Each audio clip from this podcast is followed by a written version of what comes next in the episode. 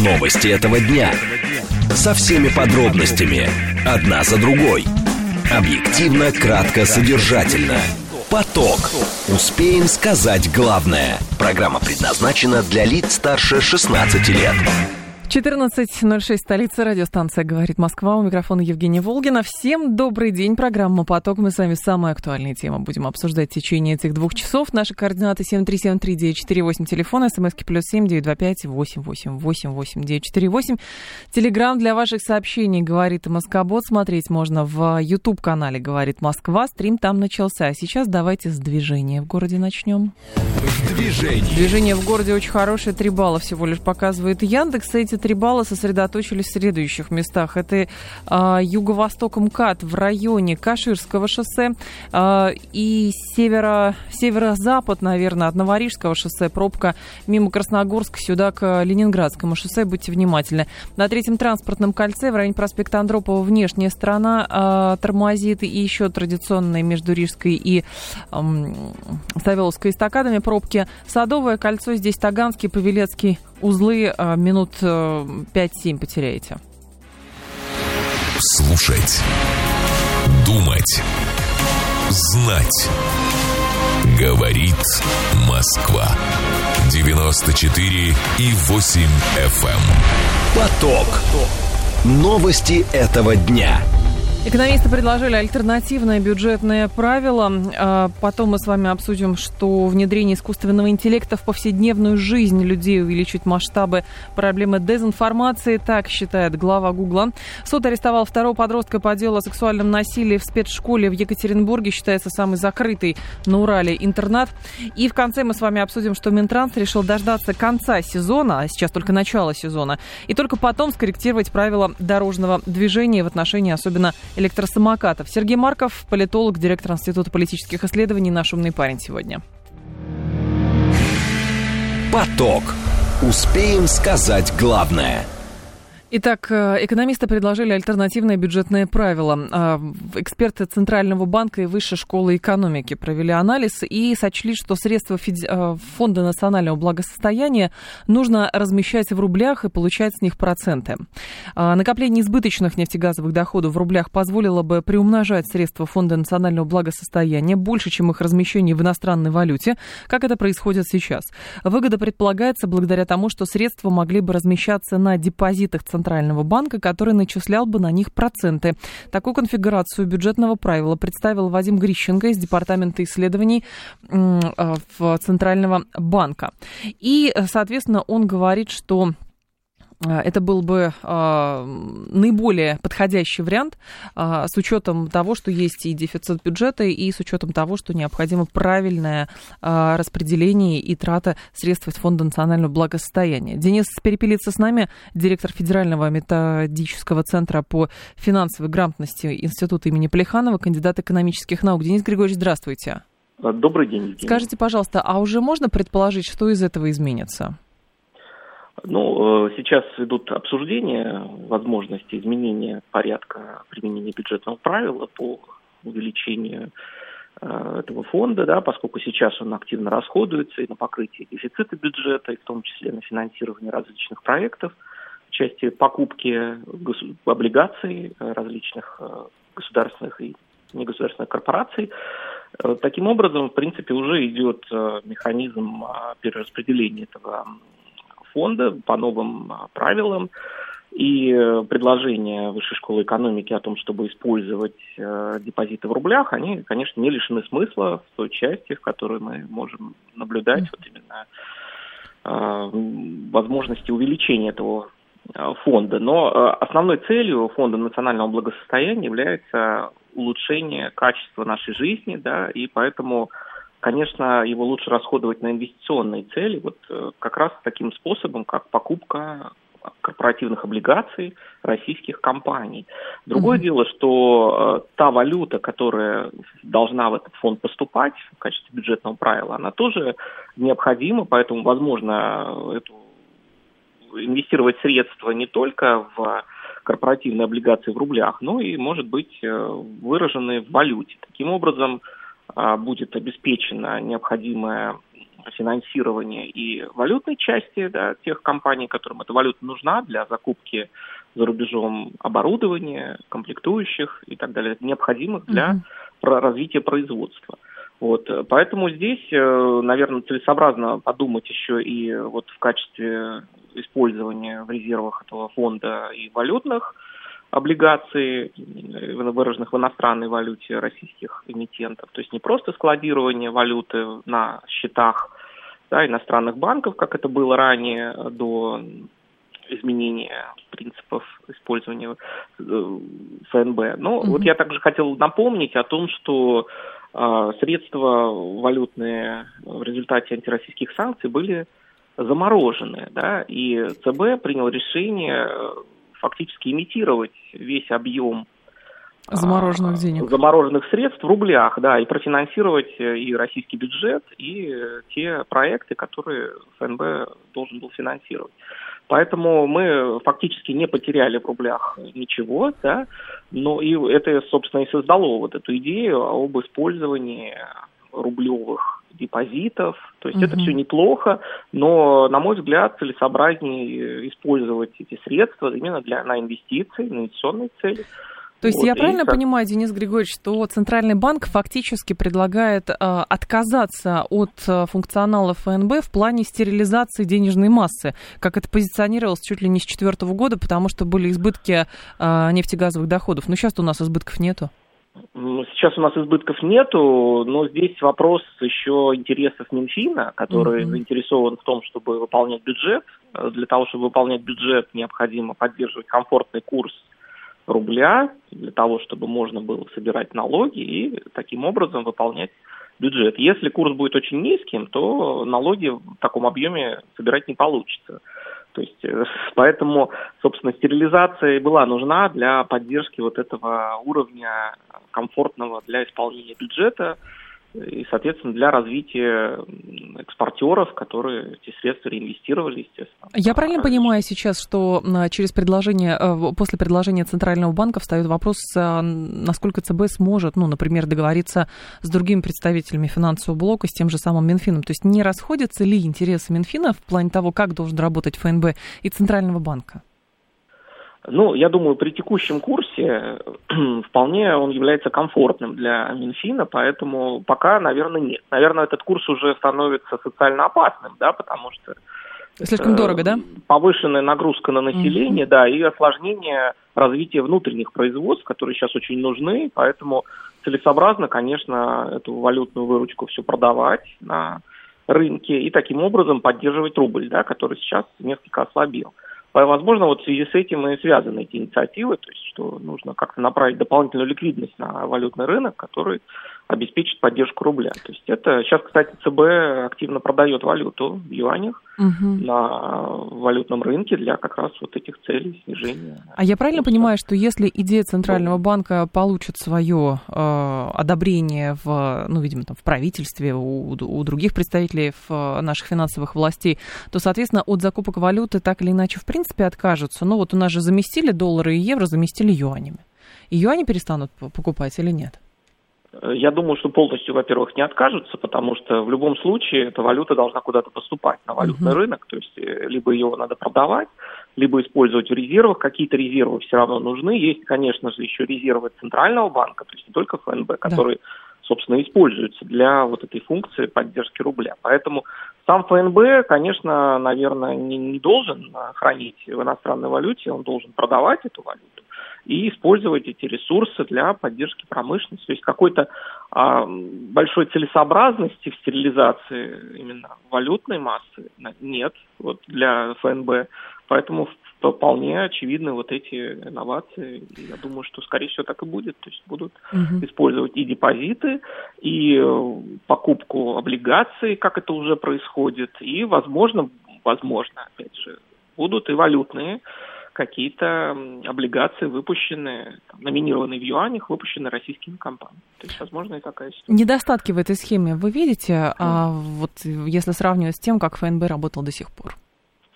Недостатки в этой схеме могут быть связаны только с волатильностью курса рубля. И дефицитом этих средств на покрытие тех проектов, которые есть. Да? То есть, э, потому что вот мы видим, что судостроительная отрасль, строились корабли, и не хватает сейчас средств, выделенных в бюджете в рублях на постройку судов. Поэтому вполне вероятно, что если государство сможет обеспечить э, стабильность курса рубля различными монетарными и немонетарными методами, то мы увидим, в принципе, вполне себе жизнеспособную схему, и в ней дефицита не будет. Но, естественно, это слаженная работа всех ведомств да, по обеспечению курса, по обеспечению макроэкономической стабильности в России, да, и поэтому угу. тут вот э, нельзя говорить, что только ФНБ, он определяет какие-то направления. Все-таки это фонд э, поддержки, в том числе и пенсий, да, потому что он так вот формировался, как и часть пенсионного фонда. Но здесь просто интересно, а, Денис Григорьевич, что фактически а, Центральный банк говорит, что хорошо бы начать инвестировать в экономику, а не использовать фонд национального благосостояния как способ а, латания бюджетных дыр. То есть, получается, ЦБ призывает к использованию этих денег в долгую. Ну, это правильное решение, угу. потому что сейчас уже вот идет покупка облигаций, как я уже говорил, да. номинированных в рублях под низкие проценты, то есть там порядка 2-3% а, годовых. То есть идет прямое финансирование промышленности как раз на обеспечение инфраструктурных проектов и так далее. Поэтому, конечно, здесь логика очевидна, она правильная, и действительно надо использовать, а не сохранять в кубышке. То есть страна нуждается в развитии, в развитии инфраструктурных проектов совершенно разных. Поэтому, естественно, такой фонд он должен работать и то, что он э, покупает облигации, которые обязательно вернутся, то есть он не исчезает, этот фонд фактически кредитует, он становится таким институтом развития, да, фактически. Угу. Поэтому в этом ничего плохого нет, эти деньги не уходят никуда, они просто финансируют то, что должны, Понятно. дают ликвидность рынку дополнительную.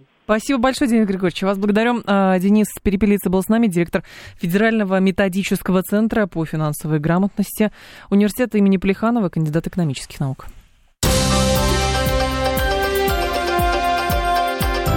Внимание! Говорит Москва. 94 и 8 FM. Эм. Поток.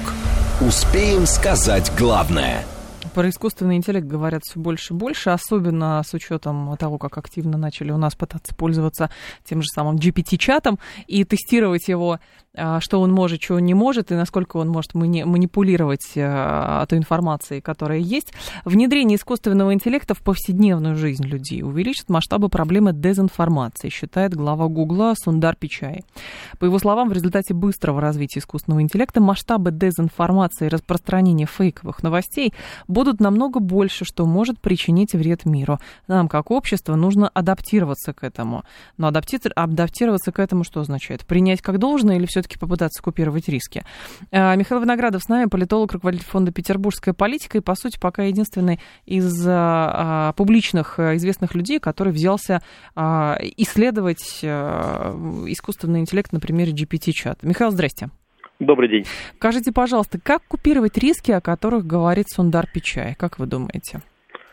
Ну, риски-то они не в технологии, риски они в человеческой природе. Потребности человека обманываться в некое нарушение экологии при работе с информацией. Я думаю, проблема именно в этом. Сам по себе искусственный интеллект, он ну, не добро и не зло. Вот. А дальше зависит от того, привыкли вы, в принципе, проверять или не проверять а, информацию, знаете ли вы, где ее проверить, есть ли у вас такая потребность, или вам и так ок. Угу. Но с другой стороны, а, когда особенно появился этот GPT-чат, и я знаю, вы с ним активно а, взаимодействуете, вот с вашей точки зрения, из-за того, что уже удалось понять, а, представляет опасность подобного рода технологий в массовом применении, например, на уровне государства? Ну, зависит от правильности технологии. Если вы используете чат для того, чтобы узнать информацию, проверить факты, да, представляет опасность. Чат для этого не предназначен. Он uh-huh. предназначен для размышлений, для гипотез, для предположений, для интерпретаций, и в этом он а, хорошими временами а, бесподобен. В то же время понятно, что э, государство или вообще любая большая система, они склонны к простым решениям, не знаю, все запретить, все проигнорировать или везде внедрить. А вот и, конечно, такие простые решения, риск, э, касающийся любой технологии, будь то медицины, будь то образование, будь то искусственный интеллект. Угу. Но интересен другой момент. А в правовом плане, в правовом поле, а как оформить взаимодействие с искусственным интеллектом, а, чтобы не превратиться, ну, именно самому человеку, не превратиться в какую-то просто компьютерную единицу? Вот об этом еще Глеб Кузнецов не так давно мне попадался его статья, много писал. Угу. Ну, к счастью, право, оно опаздывает за жизнью. Право появляется, когда появляется некая бигдата неурегулированных историй, и оно пытается как-то описать если право будет предшествовать э, тем или иным событиям, то оно никогда не будет э, про реальность. Поэтому я думаю, что какое-то регулирование – это вопрос, но который сегодня можно обсуждать, но который вряд ли есть смысл всерьез ставить. Алло. Хотя бы. Ага. А, Михаил, а можете сейчас назвать положительные факторы вот этой массовой цифровизации использования искусственного интеллекта и минусы? Ну, про это можно долго отвечать, но положительный фактор, что у нас новая технология, которая экономит нам время – которые существенно расширяют наши горизонты при правильном использовании, устраняет языковой барьер, например, а, и в целом делает наш мир интереснее, ярче, а, увлекательнее. Ну, а минусы, они связаны, с одной стороны, как с любой информацией, с другой стороны, понятно, что любой человек, который пробует искусственный интеллект, он испытывает страх, прежде всего, за судьбу своей профессии, испытывает тревожность, и никто особенно его не успокаивает, что все будет как-то по-человечески. Угу. А с вашей точки зрения, у нас в государстве есть понимание а, вот как бы тренда развития искусственного а, интеллекта и где здесь риски? К счастью, российскому государству пока не до этого. А, но, а вот это любопытно. А с учетом там тех же самых госуслуг и так далее, как это у нас начали активно использовать и заявлять, что мы первая, первая страна ну, опять же, искусственный интеллект тема, которая периодически а, возникает и звучит, но все равно там российская управленческая система при всем центровом интерфейсе во многом такая ламповая. А, и а, в этом плане а, именно ламповые ключевые вопросы, которые больше сегодня на поверхности и на а, повестке. Поэтому, да, есть масса интерфейсов, которые по большому счету не порождают каких-то больших казусов или порождали до прошлой mm-hmm. недели, когда возникло использовать э, госуслуги для оказания специфических государственных услуг. Так. Вот, и в этом плане, ну, страхи существовали, но больших проблем, мне кажется, все-таки не было. Наверное, они появятся. Наверное, не появится. Хорошо, а другой момент. Проблема Деза, о которой говорит глава Гугла. А сейчас, насколько я понимаю, ну, есть у нас там социальные сети, работают по принципу, как алгоритмы настроишь, так и будут. Но ведь искусственный интеллект это же более тонкая настройка. Это может выйти ну. из-под контроля человека или все-таки нет? Ну, мы точно не знаем. Я, опять же, считаю, что главные риски не в субъектности искусственного интеллекта, а в том, что человек неправильно будет его использовать и будет все свои вопросы жизни и смерти а, а, решать не сам, а адресуясь кому-то. То же время, если Google, волнующийся про это, создаст какой-то алгоритм, какой-то сайт, на котором вы информу, любую информацию вгоняете, и он говорит, что вероятность правдивости информации 90% или 10%, наверное, это было бы здорово. С какой бы эпохой вы сравнили а, как раз сейчас развитие искусственного интеллекта? Вот а, вы на своей дискуссии рассуждали, цифровой это рай или цифровой это ад. Вот на что это похоже в прошлом, если с чем сравнивать? Когда тоже боялись, но при этом пользовались? Ну, не то чтобы я очень помню эту эпоху, но, наверное, с изобретением письменности. Интересно. Спасибо большое, Михаил. Благодарю вас. Михаил Виноградов был с нами, политолог, руководитель фонда «Петербургская политика». 7373948, телефон прямого эфира с обретением письменности. То есть, иными словами, это никуда от нас не уйдет. Но как с этим работать и как с этим жить, тоже большой вопрос.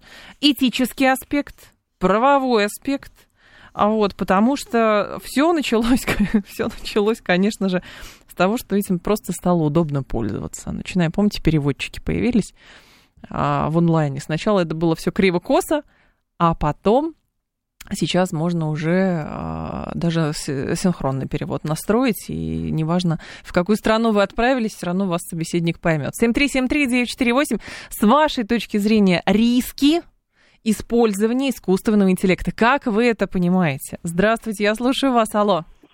Здравствуйте. Пожалуйста. Я в фоновом режиме слушаю, хочу свои пять копеек вставить. Давайте. Значит, я считаю, что риски очень сильно недооцениваются. Так. Вот вы помните, недавно там Илон Маск, там еще кто-то сказали, что давайте вообще запретим сказать, развивать искусственный интеллект. Вот. Причем это сказали люди, которые, в общем ну, наиболее э, близкое отношение имеют к созданию системы искусственного интеллекта. Uh-huh. Вот.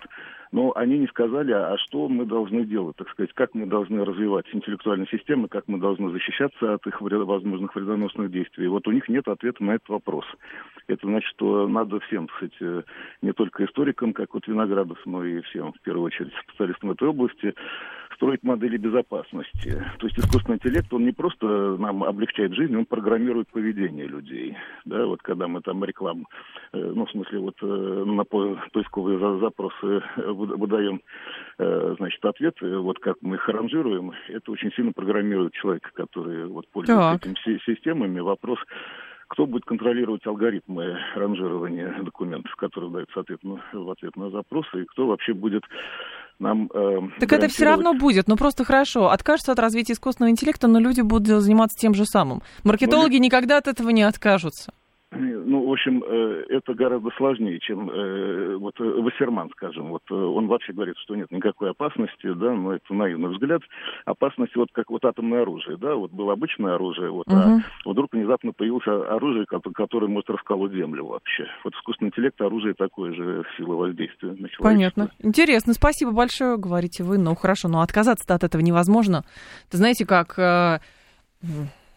не знаю, вот тут правильно Вадим говорит, можно поставить... Нет, вру. Скорее с изобретением автомобиля можно сравнить. Письменность рисков не несла. Как посмотреть, Сергей? Как посмотреть, письменность рисков не несла? А ну, люди начали а, высказываться, писать а, книги, умные мысли, манипулировать сознанием, призывать и так далее. Понимаете, распространять эти книги. Как это не несла письменность? Смотря что читать. А сколько есть книг запрещенных? Простите, пожалуйста. Очень много. А сколько есть книг обязательных к прочтению? Очень много. Поэтому, знаете, любую информацию можно использовать для манипуляции сознанием. Вот. А информация, изложенная на бумаге, как известно, в общем-то, тоже а, может представлять для кого-то какие-то риски, помимо пользы. А, я за олдскул, говорит Финист. А уже не получится никакого олдскула. Ну хорошо, давайте так. Для вас, вот давайте так, вы боитесь искусственного интеллекта. Вот вы реально боитесь искусственного интеллекта. 134, 21, 35. 134, 21, 35, вы боитесь искусственного интеллекта. 134, 21, 36, нет, вы говорите, прогресс не, уста- не остановить. А чего его бояться, в конце концов? 134, 21, 36. Потому что здесь просто интересно, отталкиваясь от тезиса главы Гугла, значит, масштабы дезы и распространения фейковых новостей будут намного больше, конечно. Э, и он говорит, что нужно адаптироваться к этому. Но адаптироваться, принять это или научиться распознавать. То есть распознавать фейки – это большая задача, едва ли не основная задача, которая перед нами ставится. Потому что появились вот эти технологии дипфейка, появилось это все пронизано просто до глубины, а, в глубины нашей жизни проникло. Начиная с того, как борются люди с этими, значит, дипфейками, масками в запрещенном или заблокированном Инстаграме, когда маска красивая, и вот от этого у девочек молодых невроз появляется, потому что они не такие красивые в жизни, правда? Вот. А, на этом уровне пытаются бороться. Есть политический уровень. А, а как вы поймете, понимаете, там новость какую-нибудь или вообще не знаю, выступает перед вами реальный человек или его а, какой-то дипфейк. Или написал это реальный человек, или написал это искусственный интеллект, а, и, соответственно, как это будет а, на вас сказываться. Значит, нужно придумать больше правил и все, запрещать что-то, потому что это боишься, путь никуда. Понимаете, Настасья, нужно, нужно придумать, конечно, больше правил, но для этого нужно понять тот механизм, то явление, для которого нужно придумать правила. Вот, например, придумали автомобиль ездили, начали там, не знаю, попадать в аварии, сбивать людей. Что? Начали писать правила, там, ездить по такой-то улице с такой-то скоростью. Не отказались же от автомобилизации. Не отка... С авиацией то же самое. С интернетом то же самое. А теперь следующий уровень. Это искусственный интеллект. Как здесь быть? Что здесь делать? То есть вариант того, что искусственный интеллект а, а, перерастет человека и, соответственно, а, будет думать за нас, но это, это еще далеко, потому что все равно пока GPT-чат, э, считайте, это все в зачатке находится. Он пока агрегирует весь массив информации, который есть просто вот в интернете, и он пока обучается этому. А другое дело, подо что он будет заточен. Итоги голосования. 85% говорят, что боятся искусственного интеллекта, а 15% говорят, что нет. В общем, не остановить. Все это, но правила какие-нибудь придумать нужно. Давайте новости а, послушаем сейчас и продолжим. Новости этого дня. Со всеми подробностями. Одна за другой. Объективно, кратко, содержательно. Поток. Успеем сказать главное. 14.36, столица радиостанция «Говорит Москва», 94.8, микрофон Евгения Волгина. Мы с вами продолжаем. По поводу искусственного интеллекта очень много сообщений от вас. Значит, пока вас не обманут, будете верить в розовые облака и мир во всем мире. Искусственный интеллект не безупречен в помыслах недоговоренности. В реальном мире бизнеса нужно уши востро держать и не подписывать сомнительные документы. Ну, хорошо, следовательно, как, как это относится к искусственному интеллекту? Очевидно совершенно, что для нас это что-то новое, принципиально новое. Как помните, вот этот молодой человек, который написал с помощью GPT-чата диплом свой. Но это же не запрещено, поэтому он написал. Самое простое все запретить. Но запретить невозможно, поэтому, поэтому это уже часть нашей жизни. Другое дело, как с этим жить. А, соответственно, а, ну и понятно, что как, здесь же вопрос этический встает, встает этический вопрос а, использования GPT-чата. Правовой вопрос из этого следует? Безусловно, следует. А, риски. Можно поставить любую человеческую задачу, и она будет решена, говорит Вадим. Понятно, но только в чью пользу? Когда-нибудь, э, что, э, когда что-нибудь сам сделает искусственный интеллект, не чат, тогда и можно начать бояться, говорит Вэт. Но вы знаете, хорошо подстраховаться уже сейчас, вот, чтобы восстание машин не произошло все-таки. Дойдя до своего а, предела, обернется к истокам, говорит Павел. Искусственный интеллект не опасен, опасно его использование в личных и групповых целях в ущерб другим, говорит Владимир. Ну, понятно, конечно.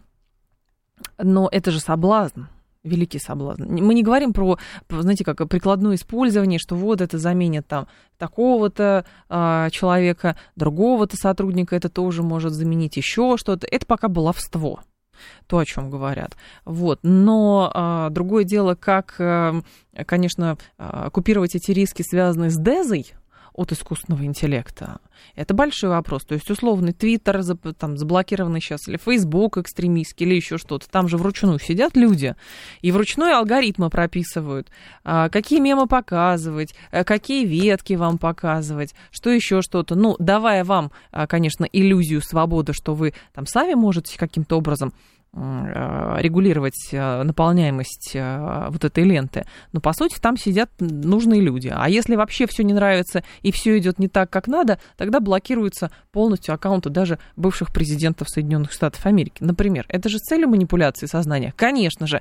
И возникает вопрос, как это можно, можно будет сделать с использованием искусственного интеллекта? Когда он будет это заниматься, я думаю, что это еще больше, еще более тонкая надстройка, и, соответственно, большой вопрос, а кто это сможет распознавать. Вы правы, со временем придут правила взаимоотношений с искусственным интеллектом в некоторые сферы нашей жизни, его вообще пока допускать не стоит, говорит Верунчик. Про нужные ленты это абсурд, говорит Рафаэль. Да, конечно, вы сами все регу... вы сами все регулируете, Рафаэль, сами. Там нет никаких алгоритмов, ничего. Вы сами все настраиваете. Я полностью с вами согласна. Спорить не буду. Поток. Успеем сказать главное – Суд арестовал второго подростка по делу о сексуальном насилии в спецшколе в Екатеринбурге. В Екатеринбурге Чкаловский районный суд э, до 11 июня заключил под стражу молодого человека. А об этом сообщает РИА Новости со ссылкой на пресс-службу суда. После сообщений СМИ о том, что в спецшколе 124 в Уральской столице старшие воспитанники под руководством одного из преподавателей наказывают провинившихся учеников, в том числе путем физического и сексуального насилия, Министерство образования и молодежной политики региона заявило об отстранении от обязанности директора учреждения. В пятницу суд арестовал 16-летнего учащегося, обвиняемого по статье «Насильственные действия сексуального характера в отношении лица, не достигшего 14-летнего возраста». Избрана мера пресечения. А, с нами на связи Евгений Моргунов, доктор а, психологических наук, профессор, декан факультета практической психологии Московской высшей школы социальных и экономических наук. Евгений Борисович, здравствуйте. Добрый день.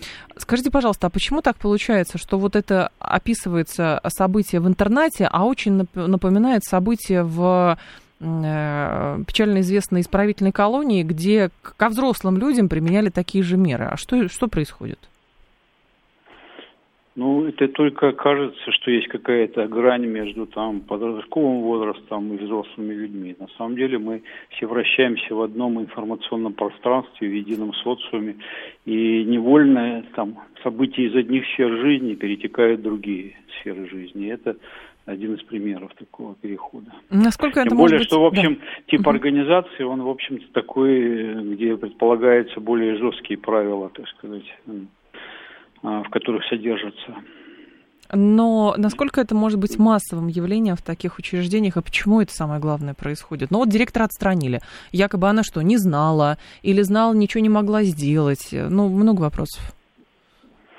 Ну, вы знаете, есть определенные такие стереотипы поведения, которые воспроизводятся. И тут мне угу. вот ваш вопрос, который вы вначале задали, он импонирует, потому что в каком-то смысле вот эта пресловутая советская система дедовщины, которая была в армии, это же был некий инструмент в управлении там рядовыми э, призывниками и солдатами, да, когда просто нет желания самим вникать в суть дела, пытаться разрешать это какими-то профессиональными способами. Но есть какая-то группировка, которая поднимается, так сказать, руководством, ей передаются какие-то неправомерно совершенно полномочия, а не получает определенные привилегии и считает, что им все дозволено, понимаете. Mm-hmm. Был такой очень известный в свое время эксперимент Зимбарда – тюремный эксперимент, так да. называемый, когда студентов ради эксперимента разделили на две группировки, на две группы. Одни должны были исполнять роли заключенных, а другие надзирателей. Угу. И при этом бывшие приятели не прошло и нескольких дней или недель, как первые начали, в смысле надзиратели условные, начали, так сказать, применять э, насилие в отношении условно заключенных понимаете. Это был очень известный эксперимент, он показал, что вот мы вживаемся в эту роль, то есть им делегировали, они вжились в эту роль и начали проявлять чрезмерное усердие, так сказать, где-то. Ну, то есть вы считаете, ну, и... что руководство да. учреждения, ну, руководство учреждений подобного типа, оно что, вот делегирует э, якобы контроль над э, нижестоящими, понимая, какие методы будут использоваться? Почему это делается так? Ну, это какая-то, не знаю, как это тюремная как сказать, тюремная ну, практика, что ли? Тюремная, тюремная психология, да, да. да, да в принципе. Понимаете как? Само по себе делегирование, может быть, оно и неплохо, но то, что не ставятся какие-то моральные ограничители, допустим, да. на это, и попадают туда отнюдь не самые лучшие, допустим, э, ну, как бы воспитанники этого учреждения, а самые брутальные, самые агрессивные, вот в чем проблема, понимаете? Насколько а это, это агр... ага. да. Насколько это может быть массовым явлением в таких учреждениях, как вы думаете? Мне трудно судить, надо, ну, голословные утверждения угу. тут, наверное, бессмысленно, но в целом я думаю, что это во многом зависит от профессионализма руководства, что называется. Дело в том, что, вообще-то говоря, у нас, в общем-то, часто бывает так, что должности занимают люди, не имеющие профессионального образования. Вот пришел он там с любым образованием, инженерным и так далее, подписал какой-то контракт и вырос до руководителя такого учреждения. А, а использует ага другие при, приемы технические. Но просто здесь еще, Евгений Борисович, интересно, что этот порочный круг каким-то образом можно а, порвать, с вашей точки зрения? Ну, потому что те, кто непосредственно совершали насильственные преступления, это же тоже подростки, дети. А, но вопрос возникает, а почему так случилось? Они изначально, понятно, там с трудным поведением и так далее, но вроде бы книг много написано, законы принимаются и так далее. А в итоге то ли законов не читают, то ли книги разучились читать по поводу того, как работать с таким контингентом, чтобы а, ну, попытаться, не знаю, его исправить, и он адаптировался к нормальной жизни. А получается невозможно. Ну, тут такая еще, я бы сказал, такое есть, э, такая линия рассуждения, что, в принципе, это, это, на это тоже есть такие экспериментальные угу. подтверждения, что современные дети, вот те, которые в 21 веке, так сказать, э, они Родились. намного хуже умеют общаться и улаживать какие-то взаимоотношения между собой, чем, например, дети, родившиеся там ну, 30-40 лет назад. Это, и это приписывается прежде всего тому, что вот э, очень большое место в жизни занимают всякие гаджеты, так сказать, да, где можно там стрелять, убивать и так далее, да, и таким образом разрешать какие-то конфликты, которые, ну, чисто конфликты коммуникаций. Получается. Они менее способлены, они не умеют, у них нет тактических каких-то приемов, там, да, вербальных каких-то там умений, например, они плохо разговаривают даже в чем-то. А я так думаю, что еще и в такие заведения еще и попадают дети не из лучших школ, не из самых там районов. Вопрос, какие педагоги туда идут? Ну, то есть, если, с, если они как минимум там, ну, есть подозрение, что кто-то покрывал даже это. То есть проверки да. сейчас идут, но кто-то, значит, покрывал. Ну, и, да, и как? Да, да. Ну, я хочу сказать, что, может быть, даже не надо фокусироваться только на наших э, учреждениях, потому угу. что такие явления отдельно или Понятно. более массово проявляются по всему миру. Понимаете? Но это вызов определенный общественный. Конечно, без сомнения, да. Спасибо большое, Евгений Борисович. Благодарю вас. Евгений Моргунов был с нами, доктор психологических наук, 7373948, телефон прямого эфира. А как это можно исправить? Ну, я, честно говоря, отказываюсь, э, сама прочитав э, все эти ужасные подробности происходящего, и это только то, что вышло на поверхность до конца мы не знаем, на самом деле, что творится за стенами таких э, учреждений, потому что они закрытого типа. Вот. А, и это только верхушка айсберга. Но я, честно говоря, отказываюсь а, принимать доводы, что ничего сделать нельзя. Такая судьба. И вот такие есть люди. Нет, с этим можно что-то сделать. Ну, потому что это ненормально. Ненормально. А может, они, которые носили тоже когда-то сами были жертвами других насильников, говорит Умаров, задача взрослых работать потому что они на то и взрослые люди, не по возрасту, а по мозгам собственным. Институты оканчивали, не случайно пошли в эти учреждения работать. Помочь детям адаптироваться и купировать, соответственно, вот, эти дестру... вот это деструктивное поведение а не потворствовать и делать вид, что они не видели, а может быть даже натравливать других детей, чтобы они публично под видео на провинившихся испражнялись, как это было описано, соответственно, насиловали их тоже, снимая все это на видео. То есть это возведено в норму почему-то. И не случайно первое, что мне пришло в голову в, в качестве аналогии, когда я прочитала про этот интернат, я думала, что я читаю про ту самую колонию, где, а, с, вы помните эти скандалы, а, или там больница какая-то при колонии, где так издевались над заключенными. А здесь дети, не заключенные. Это интернат, дети. А, ну и тогда у меня отпадают вопросы, почему это в колониях происходит. Ну, как бы само себя воспроизводит. 7373948, вас послушаем. Здрасте.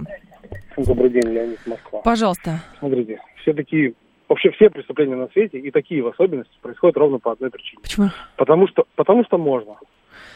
То это почему-то вот, возводится там... в ранг нормы. Понимаете? Потому что можно. Вот, вот попробуйте слышать то, что я говорю. Это не запрещено. Это директор не то, что это знал и, пок- и покрывал, директор это возглавлял. По-другому быть не может. В любой организации, вот есть директор, он точно в курсе, замы все и так далее. То есть это невозможно скрыть в закрытом Все в курсе всего такие вещи скрыть, ну, просто физически невозможно. Понимаете? Человек, когда пытает, он орет, там, ну, представляете, да, как, как это вообще Ну, происходит? понятно, да. То есть э, это невозможно скрыть. Соответственно, значит, администрация вся в курсе, и э, раз администрация в курсе и с этим не борется, значит, что? Значит, она использует в своих целях. Как говорится, не может победить, возглавить. Вот, поэтому это происходит ровно потому, что с этим никто не борется. По-серьезному. А как с этим можно Понимаете, бороться? Да? Вот как вы это видите? Смотрите, как э, сейчас скажу негуманные вещи. Давайте. Насилие такого рода можно победить только другим насилием. Каким? Гораздо более жест... Ну, то есть вот эти люди, которые вот сейчас вскрылась эта ситуация, угу. люди должны получить, получить э, наказание такого вида и такой суровости, чтобы все, кто... Чтобы, если когда-то в другом учреждении директор потребует нечто подобного от своих подопечных, они подумали, что лучше, отказать директору или получить то, что получили вот эти люди. И, ну, или и просто... никак иначе это забороть невозможно. Это Спасибо. страх, страх наказания должен быть сильнее, чем страх мгновенной какой-то кары от директора, там, от администрации и так далее. Меня больше всего пугает, что это возведено, спасибо большое, что это возведено в, э, в ранг нормы, и, скорее всего, люди э, сами оправдывают такое поведение. Ну, то есть, не знаю, говорят, этих подростков уже ничего не исправить. И ничто их не исправит уже. Вот они такие, из таких семей и так далее. Но они несчастны в этом. Но эти дети, они только учатся жизни. А что они видят? А разве мы не видели с вами а, ужасных видео, где а, в каких-то детских домах а, старшие э, окурки тушили об младших двухлетних? Двухлетних. С этим можно же, наверное, тоже что-то сделать. Но все раз будет, а что можно сделать? Ну, не знаю, там, Макаренко почитать, что-нибудь еще сделать или что? А что, от чего это все? От безделия, от э, того, что... А никто не узнает все равно.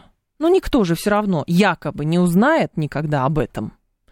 Поэтому можно, зачем идти сложным путем? Договариваться, налаживать коммуникацию, а, понимать систему наказаний несколько иначе. Если можно допустить, что один ребенок может насиловать другого ребенка, другой может на него испражняться, а третий мимо проходил по коридору и уши, наверное, заткнул, чтобы не слышно было, как другой кричит, когда его пытают и насилуют. Так, наверное? Не поможет. Это как со взятками. Буду брать реже, но больше, говорит Нилс. А мне кажется, можно это сделать если заморочиться, если заморочиться и перестать э, как бы воспринимать это как вариант нормы. Просто потому, что это в СМИ не утечет. Рано или поздно это в СМИ утечет. Рано или поздно Следственному комитету придется этим заняться. Как это мы видим сейчас. Но другое дело, хорошо, осудят этих подростков. Проблема уйдет. Они скажут, а, попались просто. Просто попались. А, но по, помните, сколько боролись с запрещенным АУЕ? А это оно. А это оно. Ну, просто, может быть, на, сте- на стенах меньше пишут, но по сути это оно. Значит, э, пока еще ничего не победили.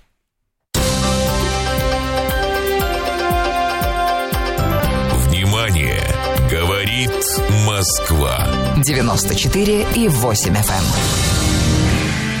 Эм. Поток.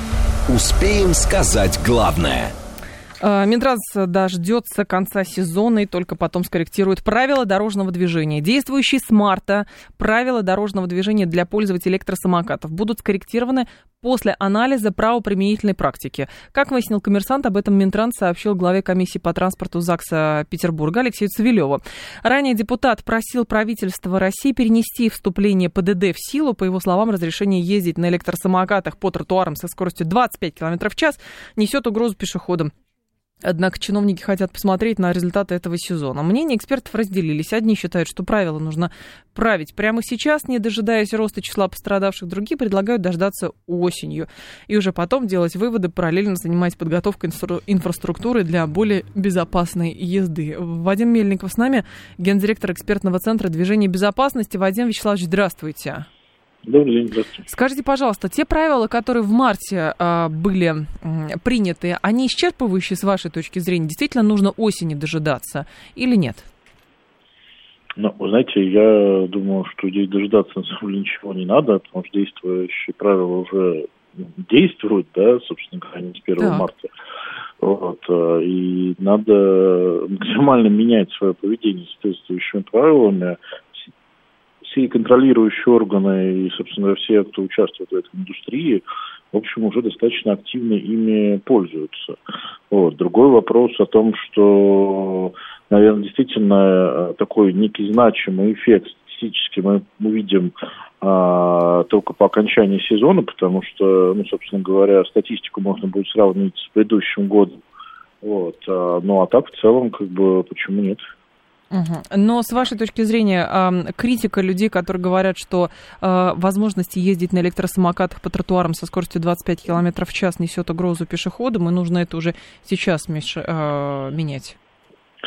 Ну, вы знаете, здесь вопрос какой?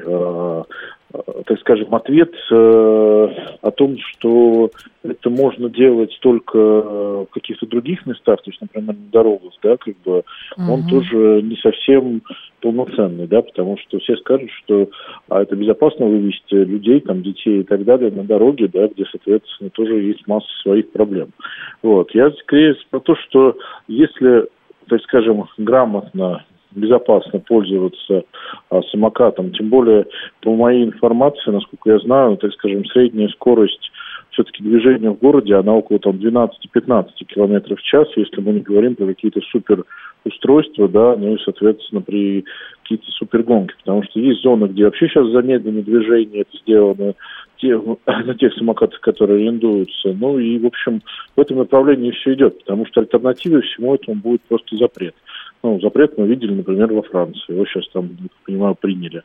Вот. Мне кажется, что наша страна идет по пути такого адекватного развития, и в этом плане, опять-таки, если мы, пользователи самокатов, будем в целом аккуратно пользоваться этими устройствами, не разгоняться там и все такое, то, в общем, почему бы и нет.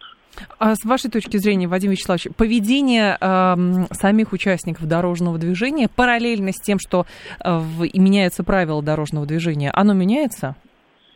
Ну, насколько я знаю, опять мы проводили и проводим достаточно большое количество исследований, мониторим. Видим, что по многим темам действительно улучшилось поведение, но, в принципе, это все отображается в статистике. Уровень смертности на дорогах снизился более чем в три раза с 2006 с 36 тысяч до там, 11-12 в прошлом году. А почему вариант полного запрета э, не устраивает?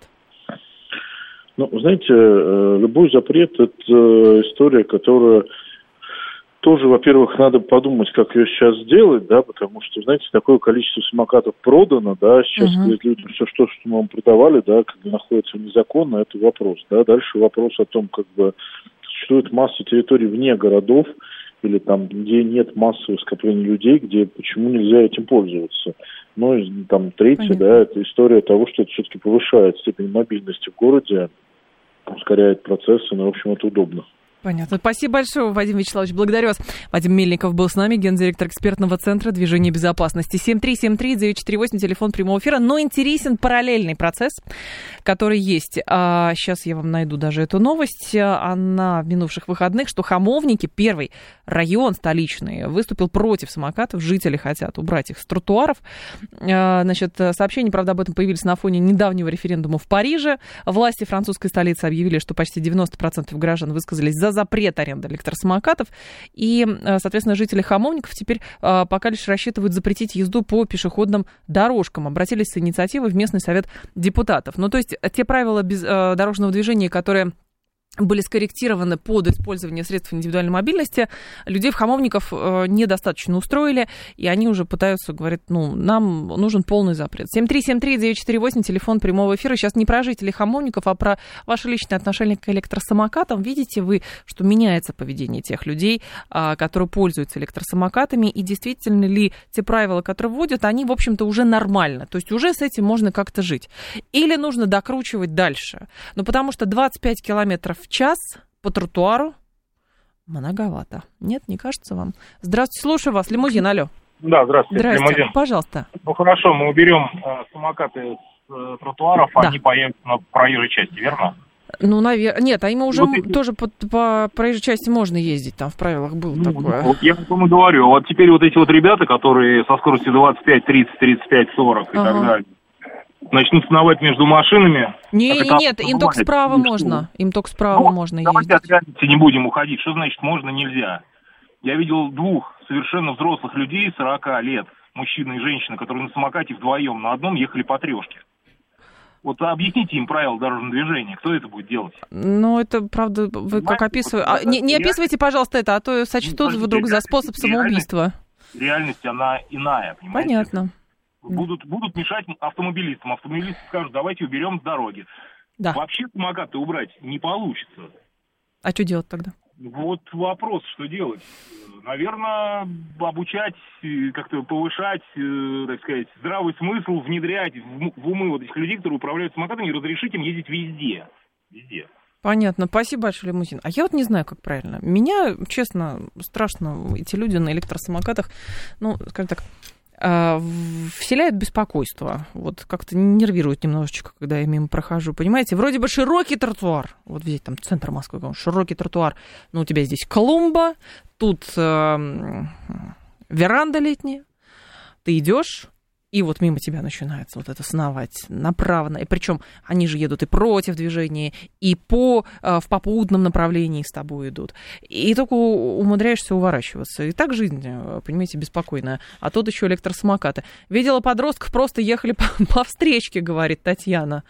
Ну, самокат купили, а мозги не купили. Ну, так называется. Кататься в Адлерском районе около Олимпийского парка в нем отлично, где есть просторы, выделенные дорожки. Кататься в оживленном городе – это идиотизм, говорит Вадим. Вы знаете, Вадим, а, некоторые люди используют электросамокаты как средство передвижения, а не просто средство досуга. Вот, то есть, э, если говорить про электросамокат, э, на котором можно ездить в парке, это чисто потусить, погулять. Но многие используют электросамокаты просто потому, что это быстрее, чем на велике, например, и лучше, чем на машине. И вот как с этим быть, большой вопрос. Новости продолжим.